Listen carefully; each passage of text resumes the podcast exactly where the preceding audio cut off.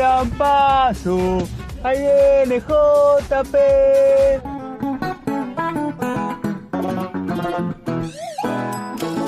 Todos los viernes nos visita el biógrafo. JP Rodoni propone un recorrido por historias ocultas u olvidadas.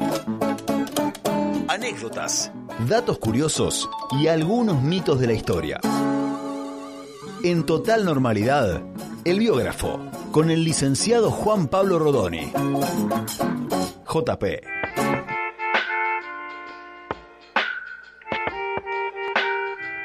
Este es el biógrafo, él es JP Rodoni. Hola JP, bienvenido. ¿Cómo andan? Pero muy bien, muy bien. Qué lindo día nos ha tocado para compartir eh, esta tarde. Lindo día y mm, estamos acá para seguir con lo que charlamos el viernes pasado porque creo que va, por lo menos alguna sonrisa le saqué. No, buenísimo, a mí me encanta, nos cuento del tío, esa tramoya, ¿viste? El Te tratar escuché de en la semana hablando de la máquina, la falsa máquina de Claro. billetes falsos. Quise vender una. Me hizo quedar muy bien. Quise vender Sí, una. quisiste vender una en, en Sí. mi nombre. Sí, pero te quise ganar unos más, Lupe.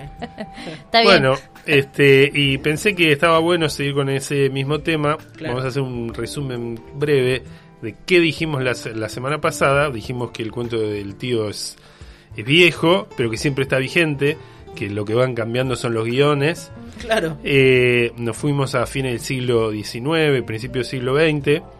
Eh, dijimos que el cuento del tío no es una invención argentina, que en todo el mundo podemos encontrar algo similar. Claro. Hablamos también de los autores y de las víctimas del estafador y los otarios, que esos otarios...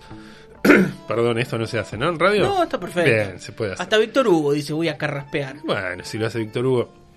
Eh, los otarios decían que los encontraban en una estación de, de- de tren, recién llegados. Y eh, a- no sé si lo dije o no, pero quiero agregar algo de, de los estafadores, que hubo hasta un debate en la Argentina de quiénes eran esos estafadores. Tuvo una dimensión importante el debate sobre los cuentos del tío, que ya vamos también a entrar a eso, a unas cuestiones teóricas, y después algún cuento más para otra sonrisa en este viernes. Eh, la discusión de quiénes eran los cuenteros, si eran inmigrantes, porque acá tenemos que ir a lo que digo siempre, la importancia que tuvo la inmigración en la Argentina, tantos que llegaron, miles y miles eh, en forma anual, hasta, hasta cambiar la ciudad de Buenos Aires y el país, Sí. eh, que dijeron, bueno, llegaron los inmigrantes, llegó el cuento del tío, llegó con ellos, ¿quiénes son? Pero, por ejemplo, eh, tenemos algún cuento del tío que un cuentero le insiste a la policía que él con lo, con lo que está haciendo no es un delito, sino que está haciendo que los inmigrantes no se lleven la plata fuera del país. Decía, Claro. no, yo le estoy haciendo el cuento a los que a los que vienen de afuera, pero esto está bien porque estos tipos mandan la guita afuera Para que quede acá, en el para país. que quede acá, Un- un pensando en lo mejor para la patria. Pero también desde afuera del país se veía un peligro eh, lo que estaba pasando en la Argentina. Hay un manual del inmigrante italiano que es de 1913 que daba una serie de recomendaciones para los que venían de Italia y se los repartían arriba de los barcos para cuando llegaran acá y supieran cómo manejarse. Y voy a leer qué dice ese manua- manual del emigrante italiano que dice que alerta a los recién llegados a Buenos Aires a que estén en guardia con los embusteros, que son legiones. Desconfíe de quien no tenga las ropas ni la autoridad para acercarse. No escuche ni historias maravillosas ni casos piadosos y sosténgase por el momento incapaz de prestar la mínima ayuda a cualquiera y muy especialmente a los que digan haber hecho el viaje con usted, cosa que no se sabe nunca si es verdad. Sepa que existe un notable sistema para en- engañar al inmigrante que acaba de desembarcar, es el llamado cuento del tío, que consiste en pedir dinero y le explica lo que hay. O sea, teníamos una, Una advertencia. una ¿eh? advertencia y se ve una situación de, Sí, de caos mucho total, ¿no? cuento, mucho Sí. cuento, para que hubiese estos avisos. Claro. Es que también ven- venían con un moño. Como venían regalados. Imagínate, llegaba el Tano acá y lo agarraban en chanta y, lo Claro, volvía. pero tenemos la otra parte de que dicen los que están trayendo el cuento del tío son estos italianos y españoles Bueno. Ah, que el vienen con los cuentos de llegó y ese era el debate. Pero lo que te decía es, y lo dije la otra vez, que eh, en esa época hay criminólogos, se está intentando estudiar el crimen y las causas y se va desde cuestiones biológicas hasta estas eh, culturales de, del origen, si es español, italiano, no sé yo, y decía eh, que tiene que ver con la cantidad de inmigración que se estaba recibiendo. Y hasta si querés hablar del cuento del tío, es hablar eh, de algo similar que hablamos cuando, cuando hablamos del duelo, ¿te acordás? Que la cuestión era, bueno, hay tanta gente en la ciudad, tanta gente nueva, que yo no sé quién es quién, Sí. Y el duelo era parte de descubrir si vos eras un tipo honorable o no. Y acá eh, la cuestión es similar porque es hay tanta gente que no sabemos quién es quién que tenés que de- dudar o querés saber todo. si es el tipo, el otro es honesto o no es honesto. Hay un, la palabra de la época es la simulación. Hay como una obsesión con ver quién está simulando ser lo que no es, ¿no? Y por eso el cuento del tío que está en esos libros que yo te mostré, que están contando cuentos más viejos, pero bueno, en el fondo el cuento del tío es una simulación y Claro. tiene que ver con esa sociedad nueva donde vos no sabés quién es quién y tenés que estar alerta. Hasta, que no sé si lo dije, pero hasta había programas de radio Ah, donde no, se pasaban esos no. cuentos eh, en forma novelada para que la gente esté alerta de el cuento Como que una le podían de hacer. y campaña claro. de, de prevención. Y no sé si. Claro. Radiofónica. Yo quedé con el radar puesto. Del viernes pasado a hoy, la cantidad de cuentos del tío que vi en las noticias, creo que vi tres por semana. Claro, las empezaste a detectar. Bueno, eh, una cosita para agregar de la identidad, que no o sea, en esa ciudad que recibe tantos inmigrantes que no sabes quién es quién, por eso también está pasando, ¿no? Lo de los duelos, pero de esa época también es Juan Bucetich y su famosa huella dactilar Sí. que no es que la inventa ni la descubre ni nada, pero tiene que ver con tratar de identificar quién es quién, porque en esa época, estoy haciendo un rulo de explicación muy largo, en esa época no había ni documentos de identidad.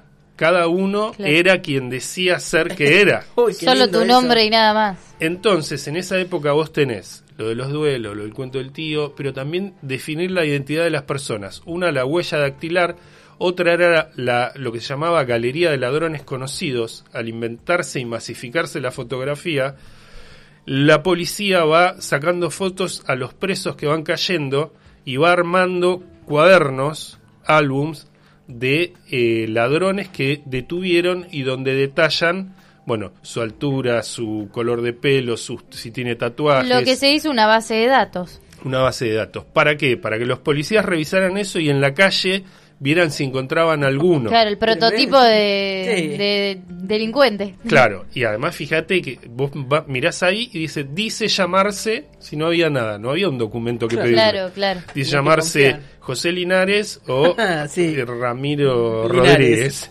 Claro, no, se iban cambiando los nombres, caían en un... y por eso también iban viajando de... Era más dije, fácil ser delincuente en ese momento. Creo que era más fácil. Eh, sí.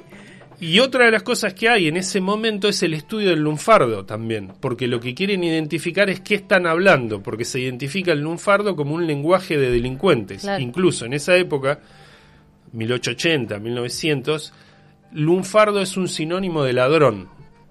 Y Ah, entonces, mira. como es el idioma que hablan los delincuentes, pero en general lo habla la clase baja, los criminólogos también eh, estudian el lunfardo y de ahí tomamos como base para saber hoy qué quería decir cada cosa de esa época. Bueno, eh, fíjate en esto de que fingir o de simular la, la identidad, también quiero leer un texto de Fray Mocho, que es por ahí le suena, es un escritor que eh, tiene un libro que se llama Memo- Memorias de un Vigilante, que fue además el que inició la revista Caras y Caretas y además fue comisario. Entonces tenía todo un bagaje ahí que eh, él en un texto dice, hablando de los pillos, entre comillas, dice, visten como un caballero, como un compadre o como un artesano, de esos que recorren nuestras calles en las faenas de su oficio. Adoptan la forma necesaria para cada una de sus empresas oscuras malignas. Se cambian de nombre cada vez que caen presos y es obra de romanos identificar su personalidad en cada caso, pues recurren a cuanta artimaña puede sugerirle su imaginación a fin de ocultar su pasado. Era como un super tema Claro. Saber a quién tenías al lado y si no te iba a estafar. Claro, cualquiera podía ser un embustero, Exacto, un pillo. un pillo. Y bueno, estoy en una carrera a alta velocidad. Vamos a algún cuento. Nos podemos pasar, nos podemos pasar, pero bueno, vamos a algún cuento. Hablamos la semana pasada de eh, el cuento de la herencia, de ese que llega y tiene que dejar un dinero en un hospital y está apurado, se lo da uno, dame plata. Hablamos también del billete de lotería, del que del billete falso de lotería que él, se lo muestran como ganador y no pueden ir a esa agencia por X motivo y te lo cambian por unos pesos. Hablamos de la venta del buzón, el famoso vender el buzón. Eh, hablamos del que te gustó tanto el cuento del filomillo con la máquina de la guitarra o trun trun. Me parece, ese es el mejor. Ese es el mejor, lo gasté en la primera, no sabía que iba a haber una segunda. Eh, de la falsa máquina de eh, fabricar billetes falsos. Y hablamos del cuento del mingitorio, que ese a mí me gusta también, que es el que ponían el mingitorio adelante del negocio hasta lograr Ah, la sí. coima del. Ese es súper elaborado. No, ese está un bueno. plan de Ese acción funciona importante. hoy. Ese está funciona bien. hoy. Te lo hago hoy en, en, en Alcina. Con, con esa camisa que tenés puesta, Sí. podés salir a, a hacerlo. Sí, estoy como de obrero. De estoy operario. vestido De, operario. Eh, claro, es eh, un- viene un, un chanta y está como queriendo instalar un mingitorio frente a un negocio que funciona mucho. El dueño del negocio ve el maneje y dice, ¿qué está pasando acá, señor? Y le vamos a poner un mingitorio público para que vengan a orinar eh, las personas. Viendo esa situación, le tira una cometa al operario para que no lo ponga ahí, lo ponga en la siguiente cuadra. Bueno, la cosa es que el mingitorio obviamente nunca se iba a colocar en ningún lado y el chanta se lleva la coima. Y, no se puede ir a quejar a ningún lado porque él cometió un delito que es coimear, ¿no? Eso era algo que dijimos la otra vez. ¿no? Eso es fundamental, el que es ¿no? parte. Hoy tengo dos cuentos que la contraparte, la engañada, este, pueden ir fácilmente a la comisaría porque, o sea, son distintos. Ajá. Iba a traer Ah. uno que es muy divertido también, pero es similar a- al del mingitorio, que era unos que hicieron en la década del 20, 30 de eh, venderte o alquilarte por seis meses un, un vagón de de tranvía. Ahí Sí. está. Un tranvía, no un vagón, un Sí. tranvía. Que decían que la compañía estaba medio en crisis, sí, te lo daban por seis meses, vos ponías una plata que la empresa necesitaba ahora y ibas a recuperar con los pasajes que se vendieran en seis meses. Es, bueno, es similar en cierto modo a lo del tranvía, de cuando el tipo va, no hay nada. Obvio. Eh, pero traje otros. Uno que me gustó mucho es de un supuesto conde que en la década del 20 llega a Buenos Aires, un conde francés que se instala en un hotel muy eh, importante de la ciudad, de mucho lujo. El conde se muestra también ser muy adinerado y se presenta a un joyero famoso de Buenos Aires, eh, que era el que le vendía las alhajas a las familias más ricas de Argentina, y se le planta diciéndole el conde que necesitaba la eh, perla más hermosa que pudiera conseguirle, que no se iba a fijar en el precio, que tenía que ser hermosa, rara, particular, tenía que buscarle algo muy especial. Entonces el joyero le muestra las alhajas que tiene y eh, ninguna lo convence al conde. El joyero le dice si puede esperarle un tiempo hasta que él consiga algo que podía agradarlo. Exquisito el conde. Exquisito el conde. Y varios días después, el joyero se presenta al conde y le muestra una perla hermosa que eh, de tamaño, decía, 6 centímetros, con forma de gota, rosada, eh, muy especial, única. eh, y le dijo al conde que eran 2.000 libras, pongamos que hoy, no sé, sean 5.000 dólares, un precio importante, que el conde paga sin ningún tipo de problemas, se va muy contento, le agradece, y días después el conde vuelve a la joyería y le dice que quiere una perla idéntica o similar a esa, para preparar un par de aros para regalarle a una mujer que, que él ama y que se le ocurrió que con esa perla sola estaría bien, pero que quiere otra para un par de aros únicos. Un goloso el conde. Y le dijo el conde que no había problema en el precio a pagar. Que el regalo tenía que ser sorprendente y que la cifra que él diga, él la iba a pagar sin ningún tipo de problema. El joyero entonces se pone en campaña para buscar otra perla similar, pone hasta avisos en los diarios diciendo busco una... Bueno, hasta fuera del país también llega esta, esta búsqueda y en un momento recibe una carta de, de Montevideo donde un viajero que vio esta noticia le dice que él tiene una perla similar, casi igual a esa, eh, que había traído de Ceilán, algo así. Y entonces el joyero se va a Montevideo, ¡Qué quilombo, pobre joyero! eh, el, el dueño de esa alhaja se la muestra, son iguales, el joyero le ofrece eh, dos mil libras esterlinas, lo que había pagado el conde por, por la primera. El dueño se ríe, dice, ¿sabe? sé que está buscando esto, No, te claro. pido 10.000. Bueno, el, joyero duda, se pone en contacto con, eh, con el conde, telégrafo mediante, y el conde le dice que, eh, que pague lo que le pidan, que él no se está fijando en gastos y que la necesita. Paga las 10.000 libras. eh, el joyero vuelve a Buenos Aires, va al hotel donde estaba el- el conde esperándolo. El conde le dicen salió al interior del país por unos negocios, a unas minas en La Rioja, qué sé yo. En tres días vuelve, espérelo. Bueno, a los tres días el joyero vuelve al hotel, el conde no vuelve, a los cinco días vuelve, el conde no está. Y en definitiva, a ver qué era lo que había pasado en ese cuento del tío. Y el uruguayo es amigo del conde. Le vendieron vendió la misma misma, perla. perla. que inicialmente le habían comprado. 8.000 libras de diferencia en Excelente. hacer girar. Hablame del rulo con los No, y todo eso. eso. El rulo de la perla. Bueno, esa es una. Y otra que traje es Ahora, más- qué joyero dormido, viejo. He dormido, ¿no? Papanatas. Papas fritas. Pero es que se engolosinó el joyero. Y dijo acá un negocio Eso, fácil. Exacto. Y tengo otra más para contar que es más moderna, es de los años 60. No me acuerdo, Ah, esto lo saqué de un libro de un comisario que, que junta anécdotas y cuentos así, que me parece Donato, no me acuerdo, lo tendré tener anotado, que cuenta de un eh, matrimonio joven que vivía en la zona de Caballito, que no tenían hijos, tenían buen pasar, los dos eh, empleados bancarios, tenían lindo departamento, un lindo auto. Eh, y una noche en la cochera, el joven del matrimonio, pongamos Juan, eh, se baja del auto y en la cochera le roban el auto. O sea, dos delincuentes con armas lo apuntan, le dicen, nos vamos a llevar el auto. El tipo le dice, Juan, le dice, déjame sacar las, las llaves del departamento, que los tengo acá. Este, y le dicen que, que no, que no le van a dar nada, que se van, pero que se quede tranquilo, que se vaya sin ningún problema, que no avise a la policía que en dos días ellos le van a devolver el auto Como un préstamo. un préstamo. Eh, él llega medio alterado al, al departamento, habla con la mujer, no saben si denunciar a la policía esto, pues y si nos dicen que en dos días nos devuelven el auto, no hagamos nada, vamos a esperar.